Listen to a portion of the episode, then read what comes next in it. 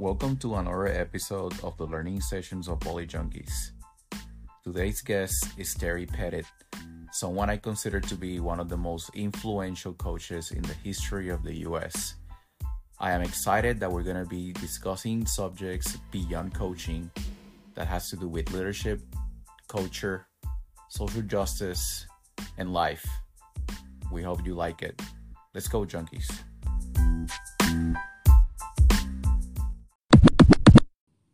Terry, you had an extensive career on the court. First of all, I have to ask you, do you miss it at all?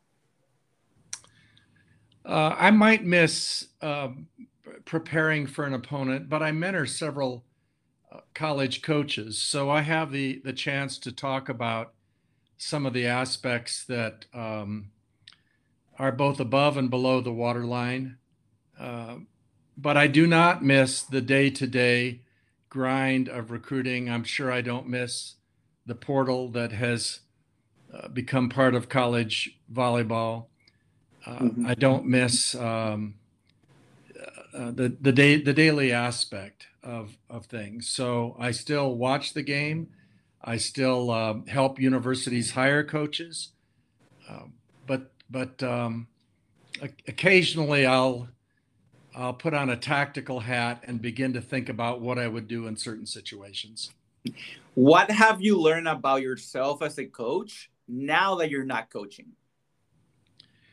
I think there's some things I would do a lot better, or or at least somewhat better if I went back and coached. Uh, I think when I look at um, my career, I was probably a um, a transactional coach for the first uh, eight to ten years, and I think I moved to being a transformational coach. I think I I developed some um, uh, emotional intelligence uh, that I would hope to use better than I did when I was coaching. I, I felt toward the end of my career I was certainly collab- collaborative, but I would be even more so now because there's just too many things to do. Um, but I don't have many regrets. Um, there are certainly players that uh, you may not have coached as well as you could have. Um, but overall, I, I'm I'm satisfied with what I knew and did at the time. Doing, you know, doing the the coaching with a transactional style, did that have to do also with the times, you know, where the whole world was actually treated that way, you know, in a more task oriented type of environment and approach on and off the court. Um, sure, sure it was. Change with the times as well because of that. Sure, and, and I think Yes, exactly. And, and in the last uh, 20 years, I've presented for organizations on leadership and team building that where, where I learned uh, how to be more transformational. And so that, you know, I didn't have that background when I was coaching. Uh, I learned primarily from my father, who was a baseball coach. And uh, baseball is a wonderful game to learn coaching from because it's so situational. And almost all sport at the highest level becomes situational. Um, but in terms of how I related to players, uh, that certainly would have evolved. It, it would would evolve if I returned to coaching now.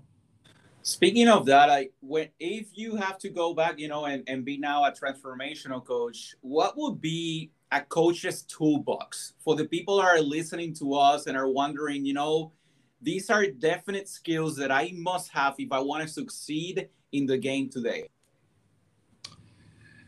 Well, one of them that I encourage the coaches that I work with, uh, a behavior is to interact with players off the court, say in a neutral situation. So, uh, getting coffee with a player and asking uh, and asking that player things that have nothing to do with volleyball, uh, just about their life in general or school in general, not to be intrusive, but just so that they can see that you care about who they are and their development beyond volleyball. I think trust can be built as much off the court as as it is on the court.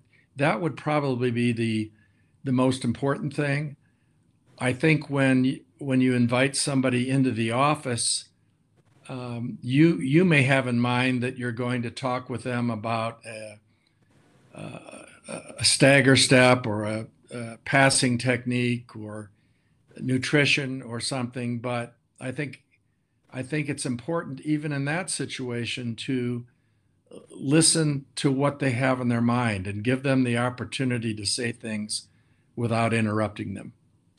And part of transformational leadership is that, you know, one must, possess empathy. Um, you know, and, and, and not all of us, um, you know, feel comfortable in that regard going into coaching necessarily. Um, is that something like any other skill that could be developed, Terry? I believe for 99% of the population, and pr- probably everybody other than serial murderers, uh, uh, can develop some empathy.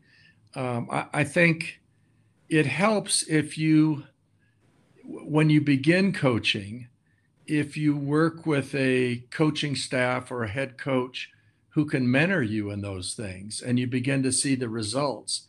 Uh, trust is built through time, experience, and vulnerability, and uh, vulnerability and intimacy. So it's it's always within the context of cer- certain things. Uh, you can be much more intimate in chaos, be, uh, or, or um, in crisis than you can say in a normal situation, uh, because it forces you to do that, particularly with strangers. But I think it's very empowering for a team to see that a coach uh, has questions about whether or not they did things maybe as well as they could have. They don't want to hear that during a timeout, but there are some times during the year where it's appropriate. Emotional safety within a team having to do with trust. Then that starts with us as coaches, Terry. Well, sure it does. um, you know, uh, we uh, culture is a word that you hear people use a lot. For me, culture is essentially um, decision and behaviors that move toward a vision, and and the head coach determines, uh, collaborative with with assistant coaches and and with a team, what that vision is, and hopefully you can be collaborative with them in determining what are the behaviors that are going to give us the best opportunity to to reach our goals. Helping players adapt to the times as well. Um, and coping with change of becoming for example student athletes what are some of the necessary hard steps that we need to take as coaches to help them transition into that well, I think most of us operate better with structure. And so, particularly when someone comes to a, a university as a freshman, even though they may have been successful in, in high school, um, the more um, the more habits we can require, the more routine we can require, um, until they until they are experienced enough and stable enough to make the best decisions, I think is good. And that can vary with individual to individual. But I, I, I think we have a responsibility not to let people, um, I'll use this as a metaphor, step out in front of a car before they know there's traffic. um, in that regard, teaching people around us and ourselves how to learn where does that uh, go in terms of your priorities? I, I think it's important. Uh, i'll give you an example. Um, in in my gym i used to um, with the removable paint paint on nine boxes on a court you know the 10 foot line then the next 10 feet and three boxes across. So I might say to a uh, somebody who's playing middle back and hitting a pipe, today I want you to either attack zone one or hit off speed into the box in the middle of the court. So that, and then afterwards, given the defense the opponent was playing, given their, their ball handling skills, which one of these was more effective rather than just telling them what was going to be more effective. So essentially, I've provided a grid so they can begin to understand what worked in a, in a specific situation. And for students coming from an environment where everything has been controlled, basically blocked, going into that randomness of guided discovery, um, are there any steps that we could take as coaches to prepare ourselves to help others do so? Um, I didn't. I didn't recruit many people from that type of environment. I can, I can only think of one. Uh, um, Eileen Shannon came from um, uh, a club out of, uh, of Chicago where everything was was pretty scripted, and it was more difficult, uh, more of a challenge to change things with her than it might have been had she not been in that uh, situation. Uh, fortunately, fundamentally, she w- she was she was very sound. But I think I think you can practice being in chaos a little bit. I think you can practice problem solving. Uh, you might not want to do it the day before the conference tournament, but certainly in the off season, uh, or even in the in the in the preseason, I think you can present problems to a team and have them figure out what's the best way to solve this. How do we help them uh, deal with failure and understanding that that is actually part of success instead of a different path? Well, I think you celebrate the decision, not necessarily the result.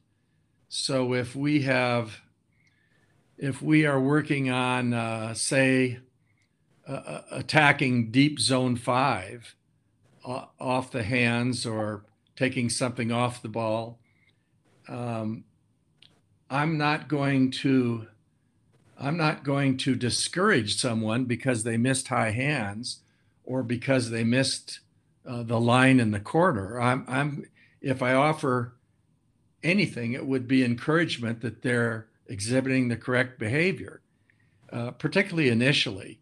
Um, I, I, want them to be fearless as they learn things. Um, I'll give you another example. Frequently, when I came to Colorado after coaching, I, I coached uh, my daughter's 16s team, and I found one the most effective way to, to teach attacking um, and, uh, was to have the players toss the ball to themselves on the uh, uh, on the right side of the net, and and we would begin with tossing, approaching, tipping, move to a tossing, approaching, uh, roll shots, tossing, approaching, uh, cutting the ball down the line, tossing, approaching, uh, cupping the ball over to zone one, two. So no one was tossing the ball, and it takes them a while to get that but um, I, I, just found the more they could do for themselves in learning the fundamental, um, the more it stayed with them.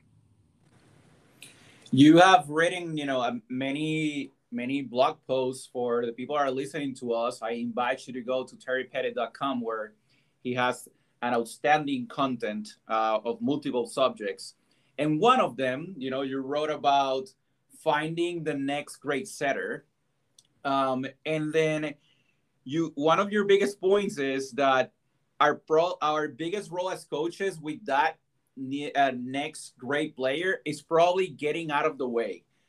How important that is you know to maybe try to undercoach before we overcoach. Sure. I, I i think the worst thing you can do is take the spirit away from a player. And I, I can remember re- recruiting um, Val Novak out of Chicago, and some coaches kind of shied away from her. Be, you know, she had a tendency as a club player to attack about every third ball, And so, so her decisions weren't uh, those of an experienced college player. But I would much rather um, take a player that had that type of spirit, that competitiveness, and and begin to teach them about better decisions than I would try to get someone to be highly competitive or try to get someone to take charge who had not um, taken charge in sport prior to that. And that's part of the, um, uh, you know, we we all can evaluate um, size and arm speed, uh, and to some degree we can even evaluate vision. But the, the critical elements, I think, in recruiting that sometimes are missed are are things involving mindset and competitiveness and and um, teachability. How passionate are they about learning the game? Should I choose a player um, position based on their behavior? Are there certain behaviors that are better for certain positions? Well, sure there are. Um, you know, I I think I think vision um, is critical in a middle blocker. I think the ability to have a wide wide vision. You know how sometimes you'll go behind a someone who got their driver's license and they're they're locked in on something and miss the road or miss cars coming in or miss a ball rolling into the street.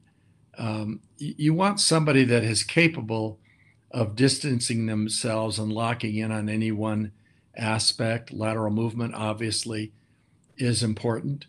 Uh, I think uh, to some degree, everything can be trained, but in the setter position, you'd like somebody that has some emotional intelligence, uh, that has the ability to um, understand that they're going to have to interact with different players differently, um, who can uh, set aside uh, judgment on their own play because they have to focus on the uh, on the next play more so than any other uh, position. Who's who's who who has confidence is inherently confident, not necessarily in their volleyball skills, but in who in who they are as a person, so that as they learn volleyball skills, they can take that talent and and incorporate it into their play.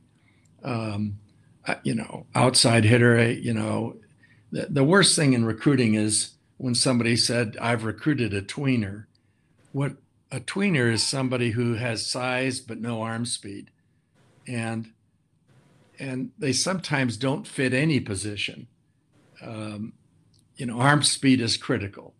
And uh, occasionally with the slide, you can create it because you the slide forces hip rotation and shoulder rotation but it would be even better if you had somebody who was quick off the floor. I think in terms of vertical jump it's it's probably more important how quick you're off the floor than how high you jump. We mm-hmm. want our you know you we at when i even when i was coaching 20 years ago i wanted people that could go 10 feet or higher but you know even if you go 10 5, 10 6, if you're quick off the floor and you only go 10 2 or 10 foot, it's better than a slow jump to 10 6, in my, in my opinion. So, explosive power and the ability to have great arm mechanics are maybe two of the major elements that you probably recruit players based on their physicality today. Well, yes, and you have to know, I think, two things. You have to know what you can train after puberty and and and who you are as a coach, what you have the ability to train at an, an exceptional level level. You can't train arm speed after a certain uh, a certain age. If somebody hasn't learned how to throw a ball uh, mechanically and in sequence, and they're 17 years old, the odds are tremendously against them ever being able to throw it. And and if you don't believe that, just go with your non-throwing hand and go and throw balls every day. It will not get better or it will get marginally better. The brain begins to prune. after. And So certain pathways that haven't been learned are extremely difficult to learn. Uh, there are other things I think that we can learn um, later, late, later in the game. Speaking about pathways, um, the concept of myelin and only being able to be developed in a positive environment.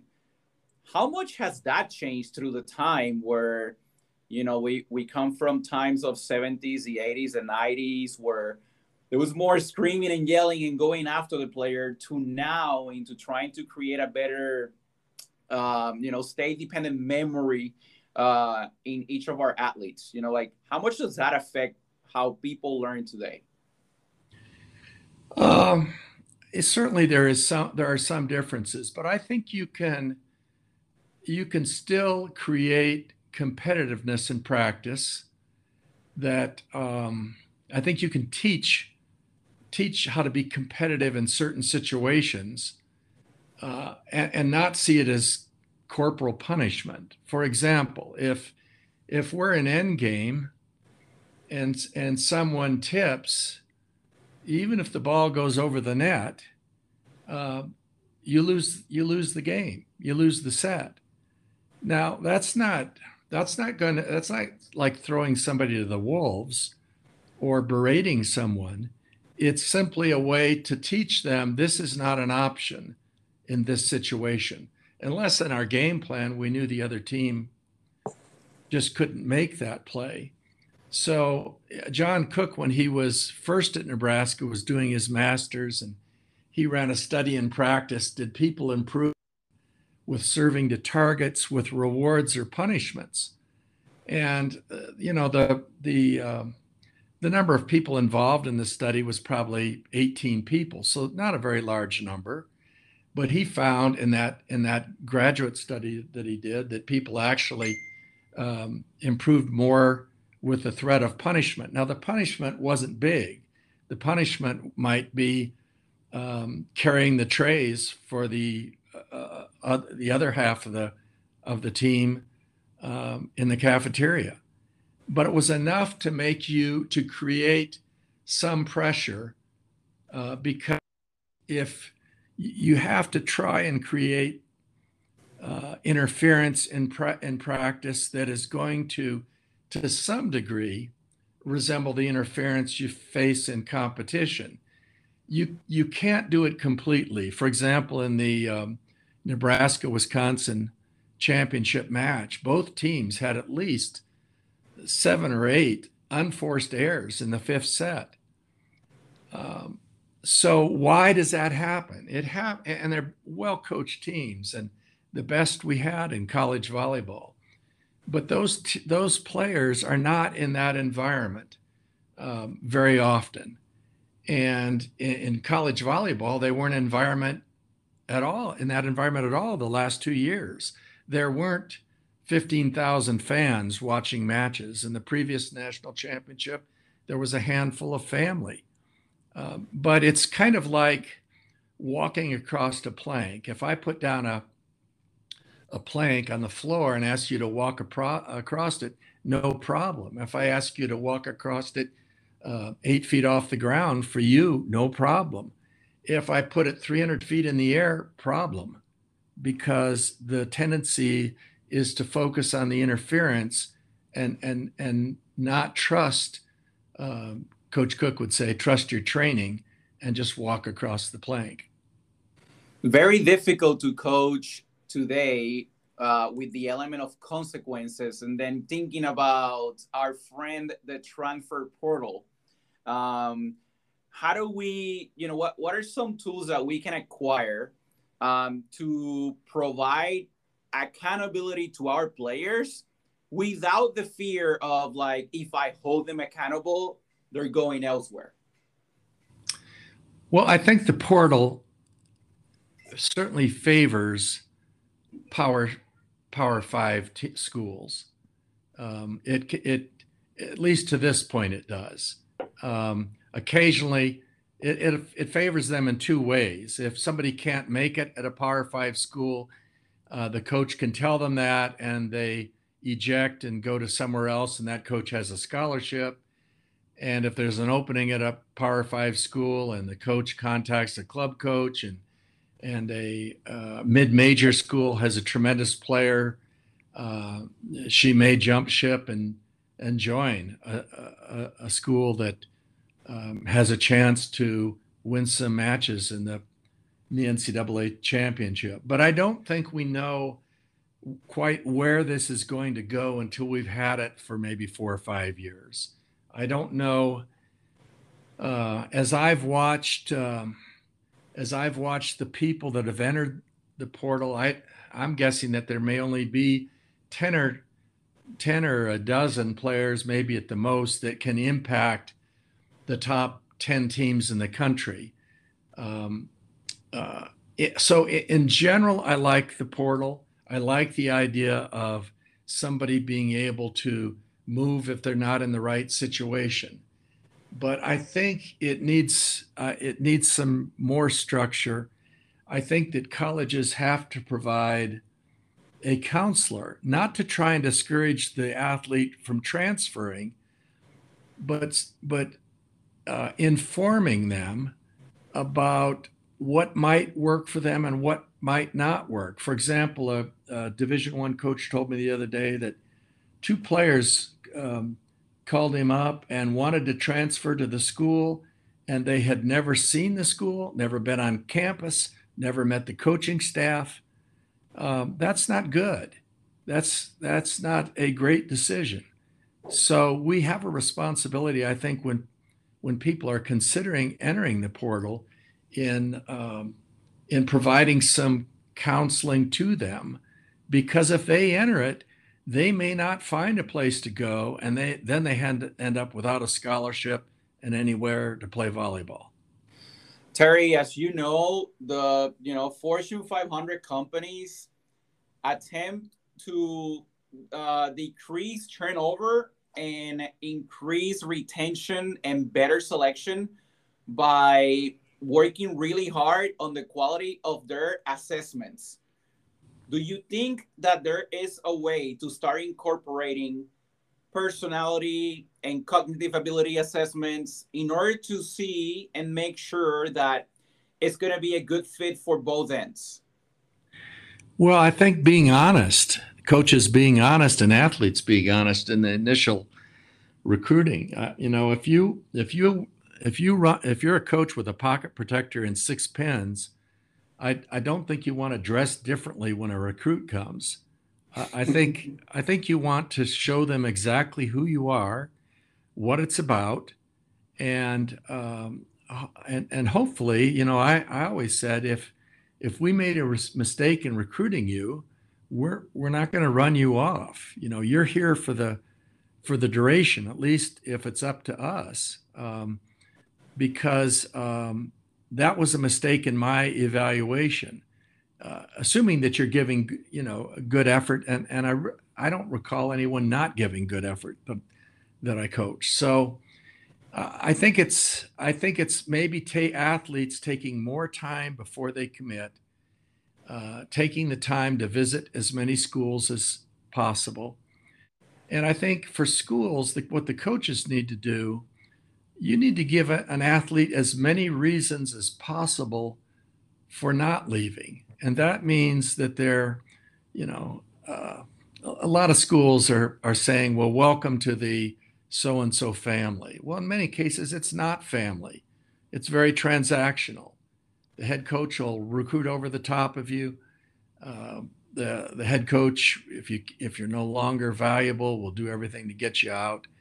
But if you can create a, an atmosphere where it's it's a genuinely caring uh, team and institution, and it's a good fit academically, uh, then I think you have a better chance of of keeping uh, people. I know I would dread training a setter for two years and have her reach the point where I thought she could be really good, and then wake up some morning and find out that um, she was in the portal.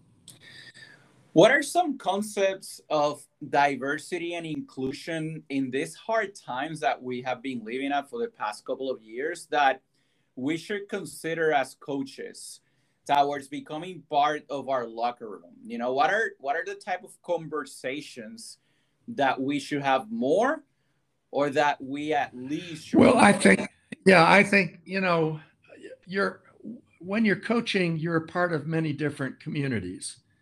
You're part of a team, you're a part of an athletic department, you're a part of a university, you're a part, you know, if it, if you're usually part of a, a larger city or a town, you're part of it. If it's a, a state institution, you're part of a state, you're part of the country, part of the world. And um, I think coaches get into trouble when they only think about one of those teams. They only think about volleyball. But they what they don't realize is they have responsibility for other things. I'm, I'm amazed at so many people who have jobs because of Title IX who don't uh, aren't activists for opportunities for women. Uh, they wouldn't there wouldn't be women's volleyball if it wasn't for Title IX. You wouldn't you wouldn't have a job if it wasn't for Title IX. And to not recognize that, and I don't, I think, you know, certainly when I was coaching in the 70s and 80s, everyone who was coaching was kind of a witness for that. I don't think, I don't think one out of 50 coaches witnesses uh, for that today. Uh, I think the same thing is true with um, uh, recruiting minorities. And uh, um, in, in Nebraska, we had a, a low minority population. Uh, when I was coaching there, probably less than 10%. But we were active in, in establishing a Starlings team in, in Omaha, and uh, we recruited minority athletes from Hawaii and Puerto Rico. And I had two minority athletes from Omaha, on my uh, scholarship, my second year. Um, but I think we have to be active in that too. I, I, I applaud the teams that took a knee in the fall, and you know people get all bent out of shape at that action. But how much? What is what is more of a uh, more humbling than bending down on your knee. It's not an aggressive act. It's it's not a threatening act. You're just acknowledging um, inconsistencies in our country with um, the Constitution. And uh, I, I, would like to see more coaches um, stand up for those things. Uh, I, I, think I, understand that coaches sometimes fear they're in a culture or a climate where that might not be a, uh, where fans might object. But I believe that being a head coach at a particularly at a state institution, you have a you have a responsibility to witness for things like that. Mental health is it a bigger deal yeah. or more uh, common today than it was before, or there just more awareness towards it? Well, from what little I've read in history, mental health has always been an issue. Uh, we just didn't have people on scholarship for centuries. Um, but but um, I think we're I think we do a better job now than we have, and in some ways, colleges are unique in they in that they may have more resources than the general public. Uh, a student athlete probably has more access to prof- healthcare professionals than uh, than maybe half the population in, in, in a in a uh, in a city.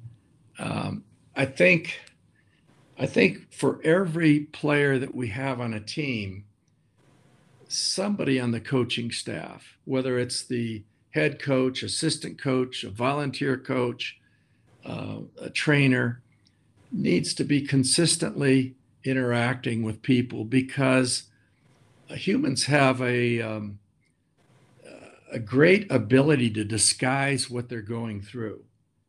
And and sometimes we'll see something happen and nobody recognizes uh, or realizes what was really going on with a person. So i think we have to be activists in that regard. Most difficult question coming up now terry. You are a huge jazz and blues fan. What are the top give me the top three of all time and why?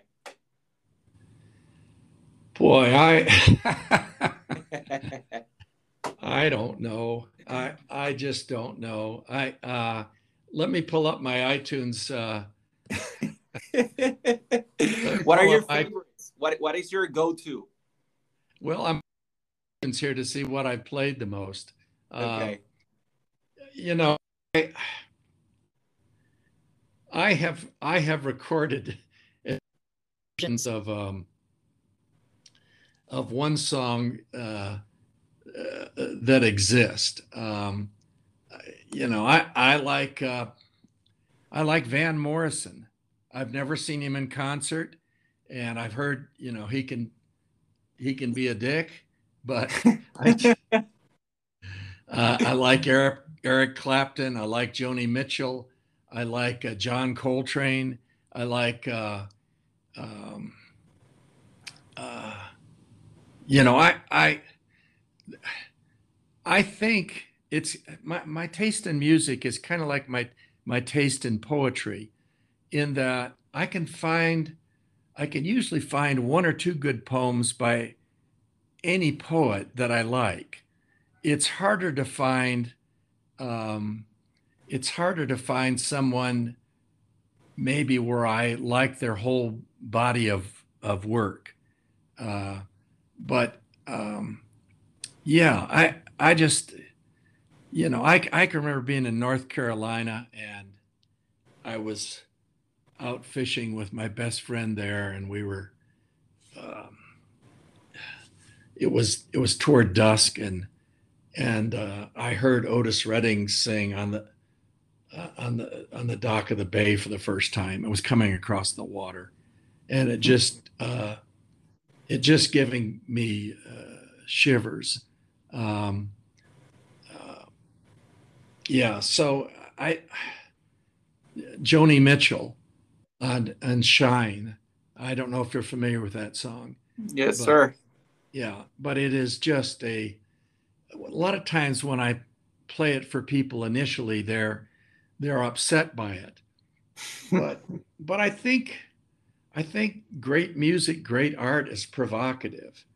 It's intended to, um, uh, you know, if it if it doesn't, if it isn't provocative, if it doesn't get you to think about something, um, then it's it's cotton candy, you know. And um, yeah, so night and day. What what about what about the poem that inspires you the most? What it that describes you the most? Um, let me. Um, Ezra Pound wrote a, a poem that was a translation from the Chinese, and I cannot think of the exact title, but it's a young woman. A young woman is speaking, and she's married her i think in the poem it says her lord and master so probably a man that is is older than her and he's gone away on a on a a long journey that is necessarily dangerous in those times so it's several centuries ago and yet she's she's writing him a letter to let him know that when he crosses the river coming back, she him halfway. and I just find it, it inspired a, a, a poem of mine that I just found it so powerful because, you know, that someone loves someone so much they would take on risks themselves um, to go that way. Uh, certainly, the most powerful lines I think I've read in the in 20th century poetry were um, um, by um, oh man, my uh, I'm, I'm trying to think of the great uh, Irish poet uh, W.B. Yeats, uh, turning and turning in a widening gyre. The falcon cannot hear the falconer. Things fall apart. Um, the the best, uh, the worst are filled with a passionate intensity, while while the best lack all conviction. I'm getting those lines messed up, but but, but you uh, remember, and, and they mean a lot to you. Yeah, well, because it describes, uh, you know, the the worst are filled with a passionate intensity. All you got to do is turn on um, uh, the CNN and watch Congress, and the best lack all conviction. You know, um, here we are fighting for for the right for every person in our country to have the vote and and half of half of our elected officials won't stand up for that won't stand for that. Um, it, I, I don't know. I just don't have enough grasp of world history. There's a tendency to think you know everybody says this is the most important election or this is the you know that we're facing times that we've never faced before but that's always been the case i mean i agree there's I agree. there's yeah. always been there's always been tigers just outside the door it's uh it, you know one of the best books i have ever read of course it's from you know it's about lincoln and how he built a team around him of what people perceive to be his enemies and team of reason, rivals. Yes, sir. And the reason was because he felt that everyone had something to offer that he did not have. Right. Right. And I wish that we could think about that and and apply it to every single thing that we do in our lives that the more that we surround ourselves with people that challenge us to be better to be bigger to be different to think uh, outside of the box that we have been used to, the more uncomfortable we're going to get, the more vulnerable we're going to get. And by consequence, the more we're going to learn. Well, I think I think there's direct application to coaching there. Uh, when you hire assistant coaches, you're hiring talents, and and I would encourage coaches to hire people that are more talented in areas than they are um, because you want to be able to turn certain things completely over to those people.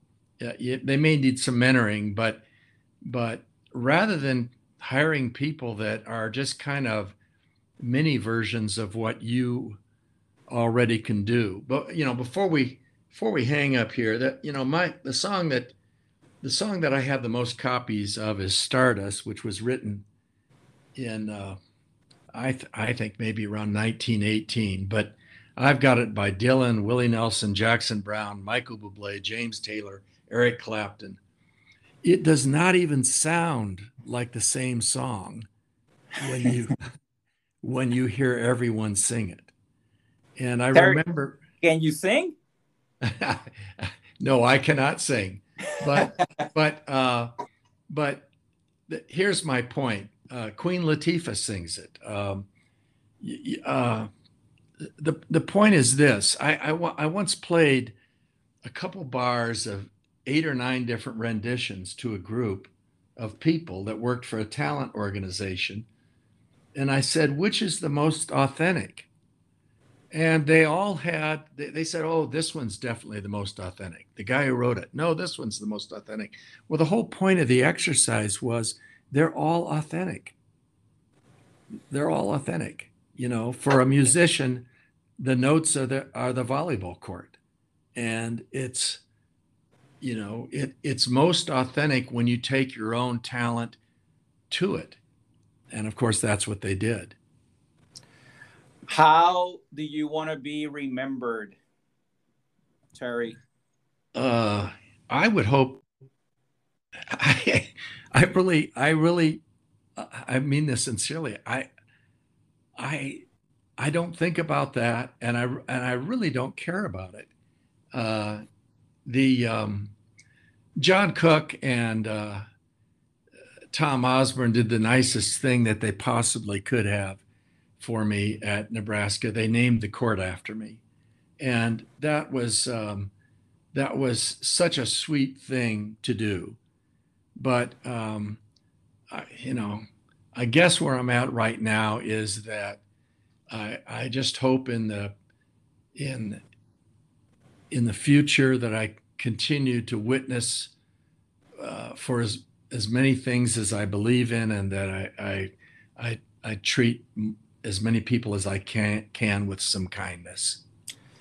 I want to tell you how I remember you always as someone that dared to stand for something.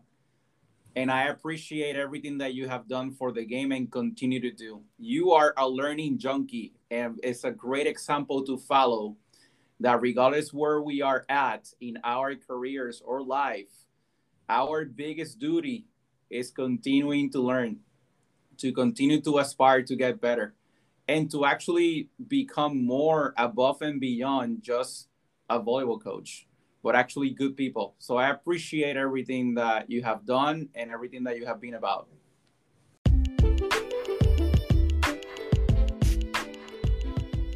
Thank you for listening to another episode of the learning sessions of Volley Junkies. Remember that you can access our website, volleyjunkies.com, our YouTube channel, or our social media on Facebook, Instagram, and Twitter. Please follow us on Spotify and rate us with five stars. Until the next time, junkies.